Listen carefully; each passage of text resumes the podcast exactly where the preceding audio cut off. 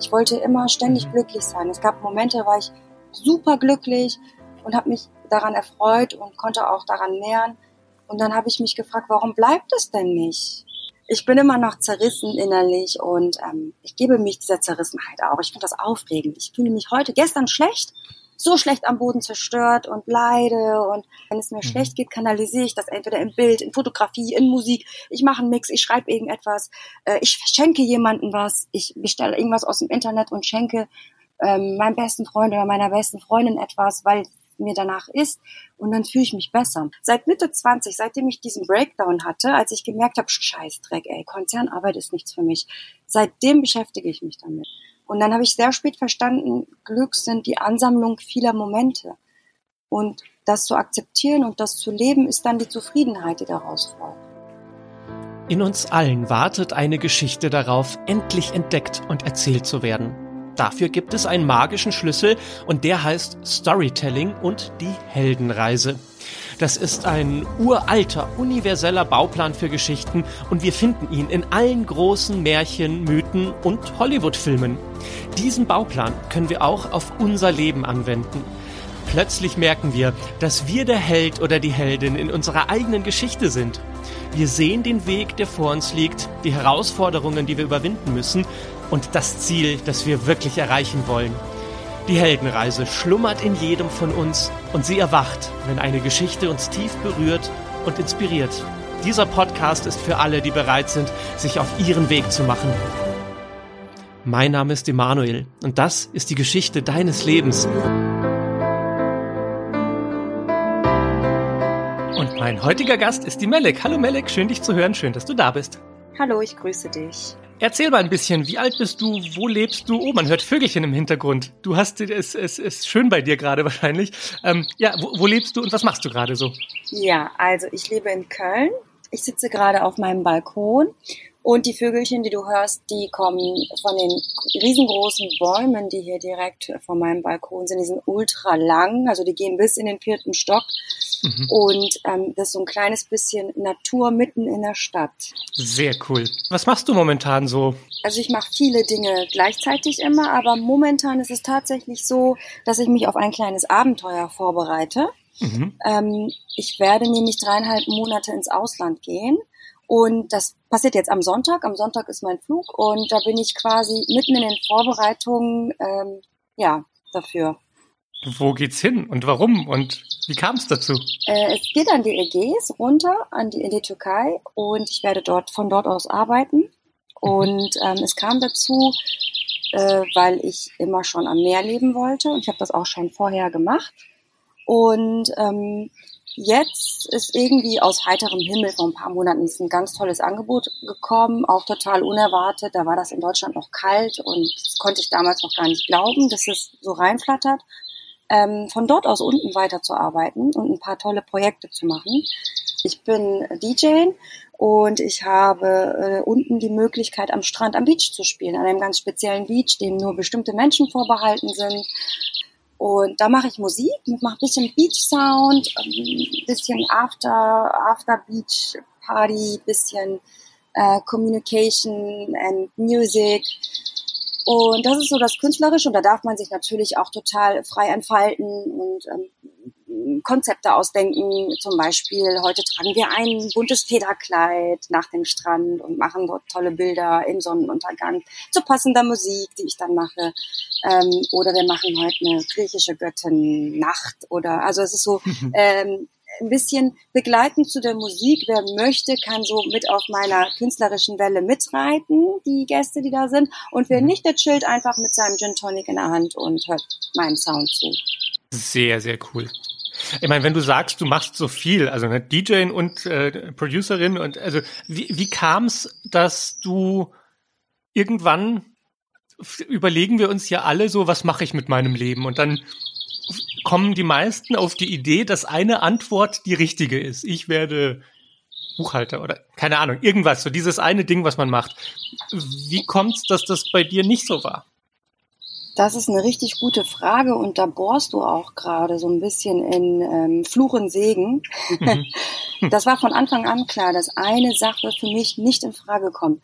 Ähm, weil das geht gar nicht. Also es funktioniert für manche Menschen, die sagen, ich möchte Arzt werden oder Buchhalter werden, ich möchte Architekt werden. Das finde ich großartig, weil diese Menschen haben weniger Probleme als ich.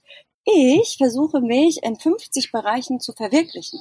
Okay, sagen wir, es sind jetzt mittlerweile nicht mehr so viele Bereiche, aber es geht schon in Musik, es geht in künstlerische Darstellung, es geht in Film, ähm, es geht in, also den Moment genießen und schön machen. Es geht in Sport, es geht in, also es ist sehr momentarisch bei mir. Und mhm. dann äh, ist es mal tagesformabhängig. Worauf habe ich heute Lust? Oder was möchte ich heute machen? Was möchte ich, womit möchte ich mein Geld in Zukunft verdienen? Und es war nie so eine einschienige Geschichte. Ich gehe jetzt in einen Konzern, ich mache dort jetzt Karriere und gehöre irgendwann zum Vorstand. Auch cool für die Leute, für die es funktioniert. Für mich ist es also wenn ich schon darüber spreche, bleibt mir die Luft weg, weil ich bekomme keine Luft zum Atmen. Also mhm. alles, was mir die Freiheiten nimmt, mich so zu entfalten, mich so zu gestalten, ist nichts für mich. Und das war schon seit Kind an so. Also ich habe das sehr, sehr früh gemerkt. Und dann kommt natürlich das System, das deutsche System. Du, du, gehst in die Schule, dann machst du Abi und dann musst du nach dem Abi wissen, was du machen willst. Das war die Hölle für mich. Ich wusste das nicht. Ich wusste es bis Mitte 20 nicht. Und dann habe ich überlegt, okay, was öffnet dir die Türen zur Welt? Und das sind Sprachen. Also mhm. jede Sprache, die du kannst, öffnet dir eine Tür oder zwei Türen. Englisch öffnet dir fast die ganze Welt zu Füßen. Mhm. Und dann habe ich Sprachen studiert. Ich wurde Übersetzerin an der Uni. Mhm. Und äh, das, damit habe ich, bin ich nie reich geworden. nie auf dem Konto stand. Aber ich habe meinen Horizont erweitert. Und mhm. dafür bin ich so unfassbar dankbar. Wow. Was, was gibt dir dieses Gefühl von Selbstverwirklichung? Also, weil du sagst, du, du brauchst das, dass du dich verwirklichen kannst, aber das ist ja eine Kategorie, die für viele Menschen gar nicht so wichtig ist. Es ist so ein bisschen wie, wie so ein Elfenbeinturmfrage nach dem Sinn des Lebens. Für die reicht es, dass sie sagen, na gut, ich gehe halt arbeiten und verdiene mein Geld und kann damit meine Familie ernähren und äh, äh schön essen gehen. So, die brauchen keine Selbstverwirklichung. Warum bei dir? Was gibt es dir? Woher kam das? War das immer schon so? Ich bin total happy mit den Leuten oder ich bewundere sie, wenn die das so können. Die sind nicht so zerrissen. Also ähm, Künstler sind ja meistens auch immer zerrissen in ihrer inneren Welt, weil sie, die wollen diese Selbstverwirklichung, sie wollen diese Selbstdarstellung und ähm, so, wenn du wenn du auf so einer Welle surfst, hast du auch irgendwann so ein Tief.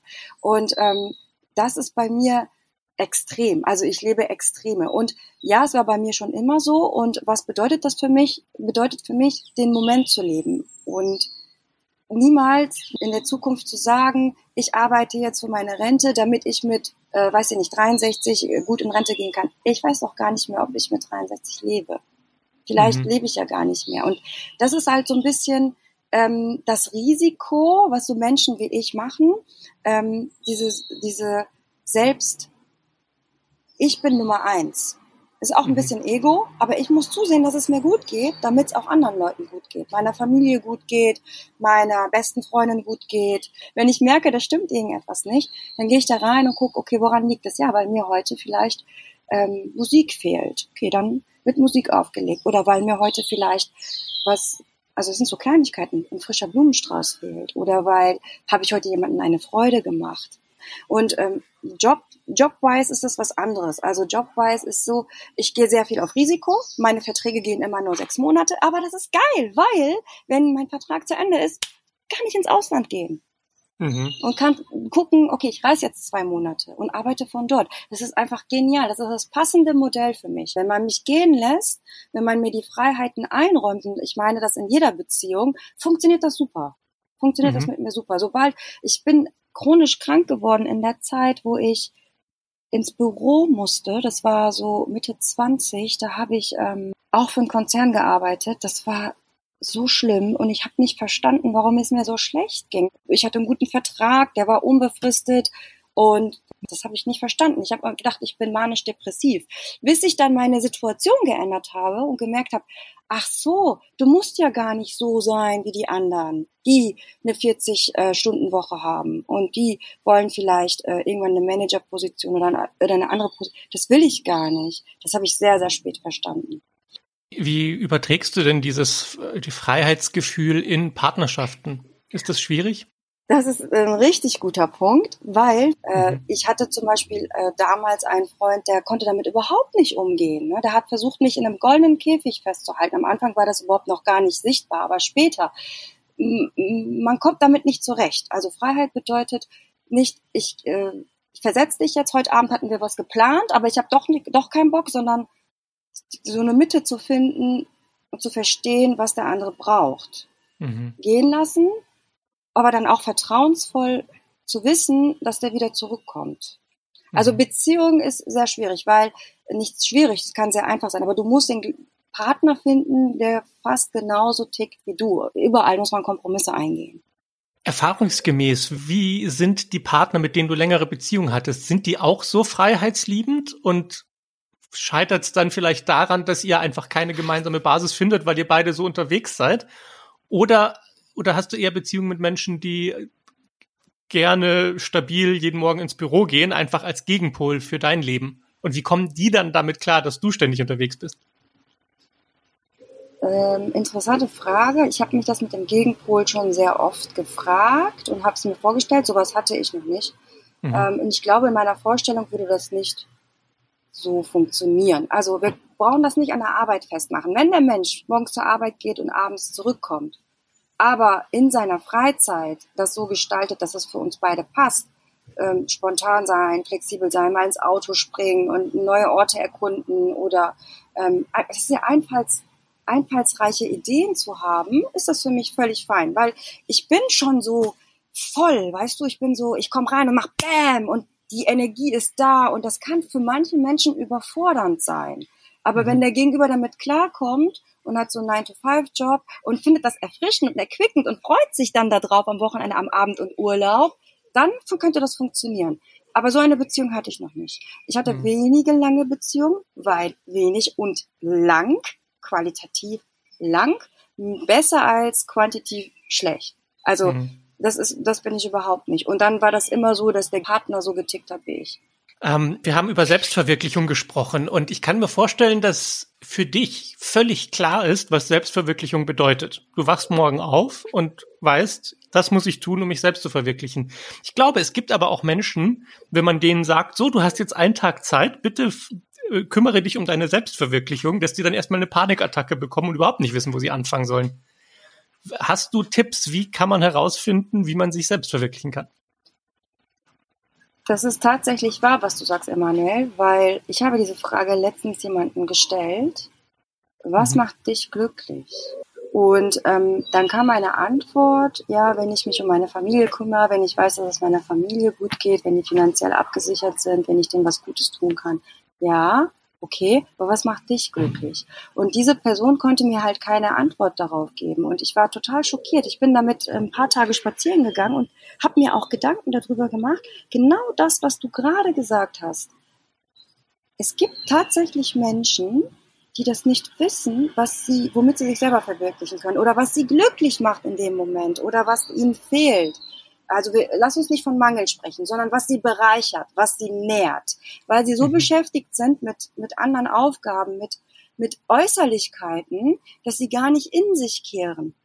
Manche wollen mhm. das nicht, von denen sprechen wir nicht, aber die, die, die das nicht wissen, das, das ist für mich eine Krankatastrophe, weil du bist doch du. Du haust in dir selber, in deinem Körper, in deinem Geist und äh, dieses Konstrukt, was viele leben von ich gehe morgens zur Arbeit, ich äh, ackere, ich komme abends zurück, ich funktioniere, ich funktioniere, funktioniere, kann zusammenbrechen. Das haben wir ganz wunderbar gesehen letztes Jahr.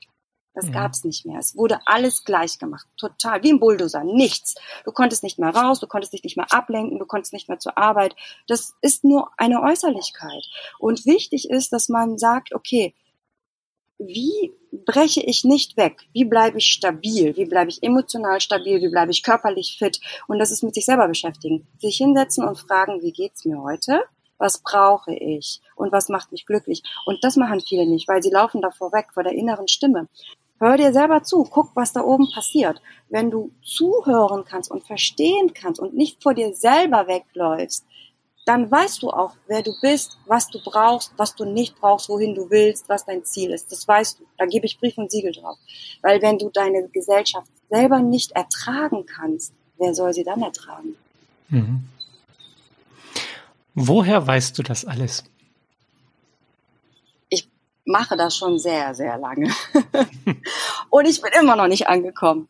Ich bin immer noch zerrissen innerlich und ähm, ich gebe mich dieser Zerrissenheit auch. Ich finde das aufregend. Ich fühle mich heute, gestern schlecht, so schlecht am Boden zerstört und leide und dann äh, rufe ich Leute an und erzähle denen mein Leid und jedes Mal sagen sie, oh Melek, Luxusprobleme. Sage ich, ja, Luxusprobleme, aber ich muss da jetzt rein und dann schreibe ich das auf und dann schreibe ich, hab, ich führe eine Kolumne und dann kippe ich das da alles rein und dann freue ich mich über dieses Endprodukt, weil ich habe es ähm, outgesourced. Ich habe es irgendwo hin kanalisiert. Ja, wenn es mir mhm. schlecht geht, kanalisiere ich das entweder im Bild, in Fotografie, in Musik. Ich mache einen Mix, ich schreibe irgendetwas, äh, ich schenke jemandem was, ich bestelle irgendwas aus dem Internet und schenke ähm, meinem besten Freund oder meiner besten Freundin etwas, weil mir danach ist und dann fühle ich mich besser. Und wenn es mir gut geht, dann äh, nehme ich diese Welle auch mit und beobachte das. Ah, okay, jetzt geht's mir gut.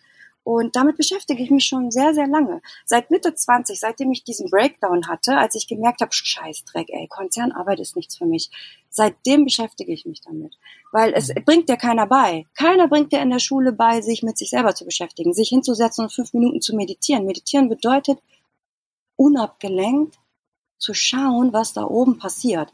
Und das mache ich regelmäßig und es treibt mich immer noch in den Wahnsinn. Es macht mich immer noch, äh, mhm. es macht mich immer noch, also lässt immer noch daran zweifeln, wir werden in unserem, dies, dies, in diesem Leben, viele werden nicht ankommen.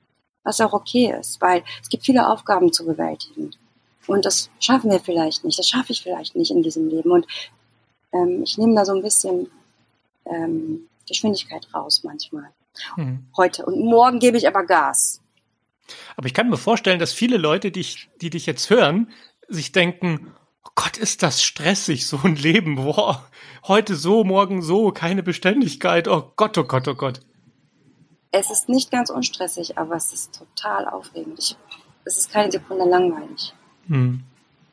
Ich glaube, es gibt ähm, einen ähm, Unterschied, wenn man reinfühlt, zwischen so einem Gefühl von Glück, das ja immer sich bezieht auf irgendetwas im Moment, das man tut, und dem Gefühl von Zufriedenheit oder einem gelungenen Leben, das eher so ein Durchschnitt aus dem ist, was man erlebt und so, so rückblickend bewertet werden kann. Wie ist dieses Verhältnis bei dir? Also wie sehr bist du oft glücklich und wie sehr würdest du sagen, dass du rückblickend wirklich sehr zufrieden bist? Schöne Frage. Ich dachte immer, ähm, man kann immer glücklich sein oder ich habe immer nach dem Glück gesucht. Für immer. Also, dass es auch bleibt. Ich wollte immer ständig mhm. glücklich sein. Es gab Momente, da war ich super glücklich und habe mich daran erfreut und konnte auch daran nähern. Und dann habe ich mich gefragt, warum bleibt es denn nicht? Und dann habe ich sehr spät verstanden, Glück sind die Ansammlung vieler Momente. Und das zu akzeptieren und das zu leben, ist dann die Zufriedenheit, die daraus folgt. Zufrieden mhm. kannst du ja nur sein oder kann ich nur sein, wenn ich genügsam bin, wenn ich mit dem, was ich habe, glücklich sein kann. Mhm. Aber woher weiß man dann, wie viele Glücksmomente man sammeln muss? Also hängt es dann wirklich von den Glücksmomenten ab oder hängt es eher davon ab, wie man das Leben an sich bewertet. Hat es nicht etwas äh, noch meditativeres als dieses ähm, Rennen dem nächsten Glück hinterher? Ja, ich glaube, es ist eine Lebenseinstellung. Letzteres, was du gesagt hast. Mhm. Glaubst du, mit, wir werden damit geboren? Oder ist es die, die Erziehung und die Welt, die uns um uns herum, die uns so werden lässt, wie wir sind? wir haben immer ein Stück wir, also die Persönlichkeit und äh, das Talent haben wir immer in uns, aber größtenteils werden wir durch die Erziehung umgeformt oder verformt. Mhm. Durch das System, durch die Bildung, die Schulbildung, durch die Eltern. Die haben ja, es gibt viele, die haben ähm, viele Faktoren, die einspielen, zum Beispiel die Erwartungen an uns. Oder auch Druck, den man sich selber macht, weil man denkt, man muss irgendwas erfüllen. Das, das, das lebst du durch bis 18 und vielleicht bis Mitte 20 und irgendwann kommt dann bei vielen die Frage, was mache ich hier eigentlich? Ist das richtig? Wo will ich hin? was ist richtig für mich. Also es gibt eine kurze Zeit, da ist man verloren und irgendwann kommt dann diese in sich Einsicht wieder. Mhm. Ich bin, glaube ich, gerade auch jetzt durch das, was du gesagt hast, in so einen meditativen Zustand gekommen, weil weil mir eine bestimmte Sache klar wurde. Ich rede ja in diesem Podcast immer um Storytelling. Und ähm, Storytelling ist diese Idee, dass unser Leben sich widerspiegelt in der Struktur, wie Geschichten erzählt werden. Das hat mit unserem Gehirn zu tun und wie das funktioniert. Ähm, diese, diese Struktur von großen Geschichten, diese Heldenreise ist immer, dass ein Held in einer Welt lebt, die irgendwie nicht okay ist, die in einem Mangel ist und es muss etwas besser werden. Und deshalb macht der Held sich auf eine Reise, hat einen Mentor an seiner Seite, der sagt, das und das musst du tun und dann kannst du den, das große Problem lösen, den Bösewicht besiegen, das, den Drachen bekämpfen, was auch immer. Und wenn am kritischsten Punkt sozusagen das Problem gelöst wurde, äh, dann erreicht man ein Ziel, einen besonderen Wert oder auch ein Bedürfnis, das man äh, mitnehmen kann zurück in die Heimat, um ein Happy End zu erzeugen. Diese Struktur ist tatsächlich überall immer wieder in verschiedenen Varianten zu sehen und dann halt metaphorisch umgesetzt. Das kann einmal im Mittelalter sein und König Artus und die Tafelrunde oder es ist irgend Star Wars im Weltraum. Aber die Struktur ist immer ähnlich. Das hat mit unserem Gehirn zu tun, das ja auch ähm, permanent auf der Suche ist, wie es Probleme lösen kann um irgendetwas zu bekommen. So. Wenn wir jetzt das, was du erzählt hast und diese Idee von, von Glück im Leben, aber auch Zufriedenheit im Leben aufs Storytelling übertragen, dann wird plötzlich klar, dass es ein Storytelling gibt für die Frage, wie kann ich zufrieden sein? Und dieses Storytelling zieht sich durch das gesamte Leben. Das ist eine große Heldenreise. Und dann gibt es ein Storytelling für die Frage, wie kann ich heute eigentlich glücklich sein in diesem Moment? Und dann ist das eine Heldenreise nur für den Moment, nur für den Tag zum Beispiel. Und sich zu fragen, okay, ich, ich bin ein Held für mich jetzt in diesem Moment. Was macht mich glücklich? Hat tatsächlich so eine kleine Heldenreise in sich. Ich bin hier, mir fehlt irgendetwas, zum Beispiel möchte ich mich künstlerisch ausdrücken. Was muss ich jetzt tun, um, ähm, um keine Ahnung, irgendein Lied zu sch schreiben oder zu singen oder, oder irgendwas zu machen, das mich inspiriert? Oder du sagst, ich bin glücklich, weil ich einer Freundin irgendwas schenke. Dann ist das so dieses, okay, der Held geht auf seine Reise, guckt äh, ins Internet, was könnte der Freundin gefallen und dann findet man das und dann hat man's hat man den Schatz geborgen und kann ihn ihr schenken und freut sich. Und das ist so eine kleine abgeschlossene Heldenreise für sich. Wenn man sich dann aber überlegt, wie kann ich eigentlich zufrieden im Leben sein, dann ist es eine sehr viel größere, auch sehr viel ruhigere Reise nach der Frage, wie kann ich diese kleinen Heldenreisen so einsetzen, dass sie einem größeren Ziel dienen. Und da sind wir dann sozusagen weg von dieser Struktur, wie sie zum Beispiel in Filmen stattfindet, hin zu einer Serie, wo jede Folge aufeinander aufbaut und immer weiterbringt und immer weiterbringt hin zu einem Ziel, das eigentlich immer erfüllt wird, nämlich Zufriedenheit. Nach jeder Folge denkt man sich, gut, Folge ist abgeschlossen, nächste Folge, nächste Folge. Und das hat so einen etwas größeren Bogen. Und ich finde, das, das zeigt dein Leben irgendwie sehr gut, weil du hast diese kleinen Heldenreisen oder sagen wir auch wie jetzt die, die dreimonatige Heldenreise in, ähm, in der Türkei und du, du machst das, was dich inspiriert und du machst Menschen glücklich und damit machst du dich selbst glücklich. Und trotzdem bleibt die Frage so, was ist der große Bogen für meine Zufriedenheit? Und ich glaube, das ist auch das, bei dem die meisten Menschen suchen, wollte ich gerade sagen, aber vielleicht ist es das nicht. Vielleicht konzentrieren wir uns nur auf unterschiedliche Heldenreisen. Ich glaube, du und auch ich, wir sind so die Leute, die nach diesen Glücksreisen suchen, nach diesem, was kann ich heute machen, um glücklich zu sein.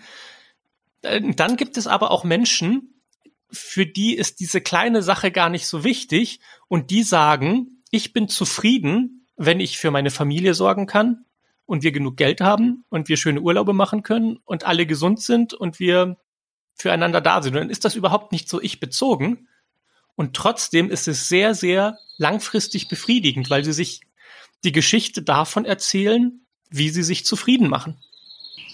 Das resoniert voll mit mir.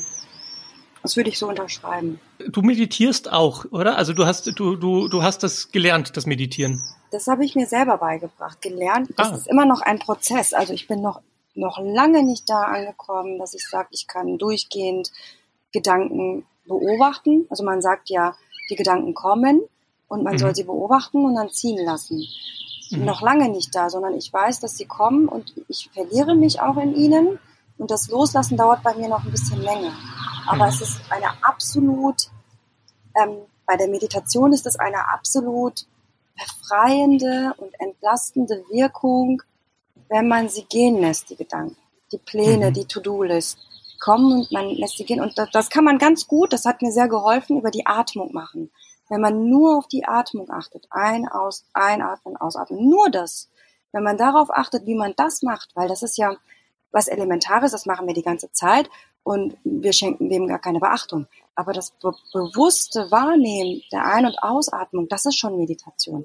Man muss mhm. gar kein, ähm, äh, man muss gar kein ähm, äh, erfahrener Meditateur, habe ich jetzt erfunden das Wort, sein, sondern man muss nur Mensch sein. Und was macht ein Mensch? Der Mensch atmet ein und atmet aus und hat Gefühle. Das ist das Allerelementarste, was man machen kann. Du brauchst mhm. nichts dafür. Du brauchst nur dich und ein bisschen Ruhe. Ja, jetzt kommt die große Frage. Was ist denn dieses Dich oder dieses Ich oder dieses Selbst, das dazu guckt? Weil Meditation hat ja, hat ja, also äh, zwei Ebenen, nämlich die eine, wo man sagt, okay, ich meditiere darüber, dass ich einen Anker habe, auf den ich mich konzentriere. Das könnte Gedanken sein oder der Atem. Und Ebene zwei ist ja dann die Frage, ja, Moment, aber was ist denn die Instanz, die das beobachtet? Was weil, meinst du mit der Instanz, die das beobachtet? Naja, weil du sagst, ich gucke ja beim Denken zu und beim Atmen. Aber wenn du zuguckst beim Denken, dann ist dir ja schon relativ klar, so deine Gedanken, das bist du nicht. Weil die kommen und die gehen und zwischen zwei Gedanken hörst du ja nicht auf zu existieren. Und man kann sich aber auch zum Beispiel auf die Gefühle konzentrieren. Mhm. Und dann kommen Gefühle und dann gehen Gefühle. Aber auch das ist ja so wie, wie das Vogelzwitschern, das wir da gerade hören. So, das taucht auf und verschwindet wieder. Mhm. Aber das bist ja auch nicht du. Also du beobachtest es ja. Mhm. Ich ich würde sagen, ich bin das.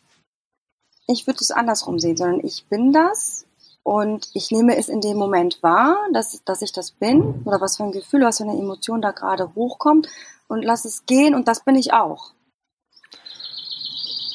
Aber das Vögelchen, das da zwitschert gerade im Hintergrund, bist du das auch? Nein, das bin ich nicht, sondern das nehme ich wahr. Wie kommst du darauf? Ist das nicht einfach nur ein weiterer Gedanke?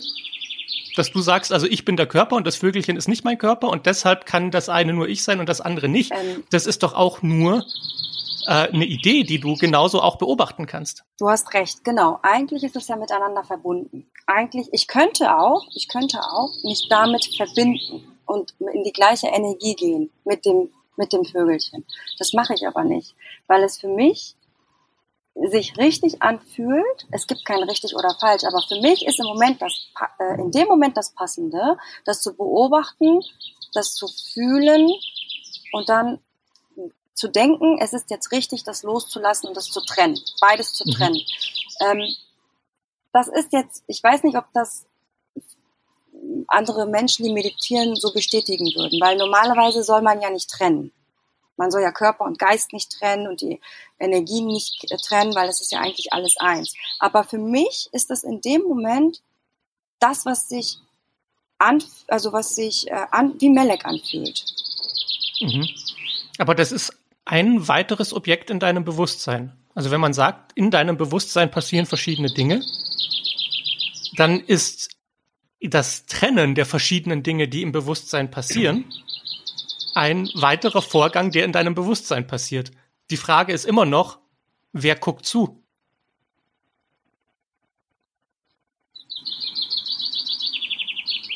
Und äh, das ist jetzt keine Frage, die du mir beantworten kannst. Das ist ja der Gag daran. Es gibt keine Antwort auf die Frage. Aber das Gefühl, wenn man sagt, okay, ich bin nicht meine Gedanken, ich bin nicht meine Gefühle, ich bin aber auch nicht das Vögelchen, ich guck dem allen zu. Was bin ich? Die Antwort ist das Gefühl, das all das umschließt ohne es zu trennen zwischen ich und das und heute und morgen. Ja, aber das ist schon Masterclass. ja, aber, aber, also, das ist das, was Meditation zu, zu diesem super Tool macht, dann im, im, wenn man im Leben ist. Weil Stress im Leben entsteht ja durch diese Trennung. Also ich bin da und der, der, Rest der Welt ist da draußen und ich muss aber das und das machen, damit ich glücklich bin und hier und da und man jagt hinterher. Weil man diese permanente Trennung sich selbst erzählt, anstatt zu checken, dass das nur ein weiterer Gedanke ist, den, der da passiert. Mhm. Und Meditation ist diese tiefe Ruhe zu wissen, dass das, was da ist, so ist, wie es ist. Und das klingt profan, wenn man es nicht spürt. Aber wenn man spürt, so, ich bin nicht meine Gedanken, ich bin nicht meine Gefühle, ich, ich sehe dem zu, ich bin der Raum, der das alles wahrnimmt, ich bin, ich bin noch nicht mal der Raum, der das wahrnimmt, sondern ich bin einfach nur das Wissen darüber, dass das alles passiert. Das gesamte Universum spielt sich für dich ab in deinem Bewusstsein. Und dann ist die Frage, ist das Bewusstsein einfach nur irgendetwas, das dein Gehirn erzeugt? Oder kannst du dich ausruhen, wissend, dass du keine Ahnung hast, was das Bewusstsein ist, aber dass du alles wahrnimmst? Ja, letzteres wäre schön. Und ich denke, es ist letzteres. Aber da muss man auch immer erst hinkommen. Ja. Und das ist, wenn, das zu verstehen, wenn du das so aussprichst, verstehe ich das. Aber wenn du mich fragst, wie kommt man da hin, das weiß ich nicht. Weil für jeden ist das was anderes. Für jeden ist Bewusstsein irgendwas anderes. Also Bewusstsein ist für mich, ich bin mir der Dinge bewusst, noch mehr als früher. Und das, was ich daraus mache, das bringt mich zu der Zufriedenheit oder zu der eigentlichen Persönlichkeitsarbeit. Also ich bin mir Dinge bewusst, Gefühle bewusst. Okay, wie nehme ich sie wahr? Das ist aber wieder sehr subjektiv. Und was kann ich machen, damit ich in meiner Welt, in meinem Raum sagen kann, okay, damit bin ich zufrieden. Ja, das ist ein sehr elaborierter Gedanke, über den du dir sehr viele Gedanken gemacht hast. Aber nein, ich glaube nicht, dass Bewusstsein für jeden was anderes ist. In jedem Bewusstsein spielt sich anderes ab. Aber das Bewusstsein ist immer das gleiche.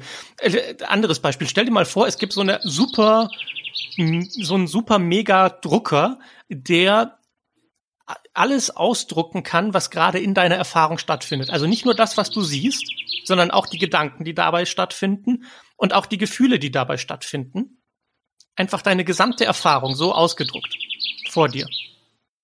Was ist das, das diese gesamte Erfahrung sieht? Und nochmal anders gefragt, wenn ich das gleiche bei mir mache und alle meine Eindrücke, alles, was ich sehe, alles, was ich fühle, alles, was ich denke, ausdrucke und mich frage, okay, wer sieht denn das?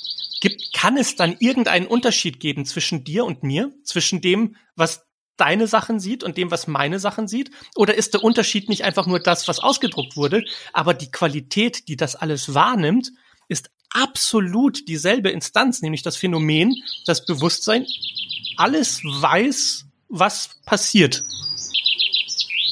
Mhm. Wir hören gerade wieder dieses Vogelzwitschern. Mhm. Und du hörst es auf deine Art und Weise. Und ich höre es auf meine Art und Weise. Und äh, andere Tiere hören vielleicht unterschiedlich das, was dieses Zwitschern sein mag. Aber das, was wahrnimmt, wie dieser Unterschied klingt, ist völlig rein und un, unberührt von dem, wie, wie sozusagen die Farbe des Zwitscherns ist. Das, was wahrnimmt. Aber ja. der, der menschliche Teil mit, äh, in uns nimmt das unterschiedlich wahr. Für mich ja, könnte es vielleicht nervig sein und für dich könnte es vielleicht musikalisch sein. Genau, das ist sozusagen das, was, was passiert. Der eine ist genervt, der andere findet es schön, der dritte hört es vielleicht überhaupt nicht, weil er taub ist und wundert sich gerade, wie schön das Licht ist, das uns gar nicht auffällt, weil wir uns so auf das Vogelzwitschern konzentrieren. Also natürlich ist Inhalt von Bewusstsein immer anders. Aber die Frage ist, tut es dir gut, immer zu denken, ich bin genau, also dich dran zu kleben an deine Gedanken? Wenn, wenn dich etwas ärgert, willst du wirklich sagen, ich bin dieser Ärger? Oder ist es entspannender zu sagen, Ärger passiert und ich beobachte es, aber ich muss nicht dran kleben. Und das ist ja auch schon der erste Schritt, den du in der Meditation machst. Du sagst ja, ich beobachte meine Gedanken und kann dann loslassen. Ja, aber was ist denn die Instanz, in dem das alles stattfindet? Und ich, also ich glaube auch, dass ähm, also wir, wir werden beide hier nicht mehr zur Erleuchtung kommen in diesem Gespräch, aber ich glaube, dass wir insgesamt über solche Dinge sprechen und uns auch gegenseitig inspirieren und sagen so, wechsel mal die Perspektive, was, was ist eigentlich wirklich das, von dem du denkst, dass es dich ausmacht und ist, ist, kann es vielleicht auch anders sein, kann ein großes Gefühl der Befreiung sein und wenn auch nur für einen Moment. Und wenn du mich fragst, ja, wie kann man denn dieses Gefühl ständig beibehalten? Ja, kann man nicht, aber ich glaube, was Meditation ausmacht, ist, dass man sich immer wieder daran erinnert, was, wann man sich unnötig aufreibt in Trennung zwischen innen und außen und wann man es auch wieder loslassen kann. Und das ist etwas, das können wir alle üben. Das können wir jetzt machen, wir können es wieder vergessen, in zehn Minuten erinnern wir uns dran, wir machen es wieder. Wir können es dann wieder vergessen bis übermorgen, aber dann erinnern wir uns wieder dran. Und irgendwann werden, glaube ich, einfach diese Phasen, in denen wir das vergessen, kürzer. Und das ist die Idee von Meditation. Mhm. Genau. Ja.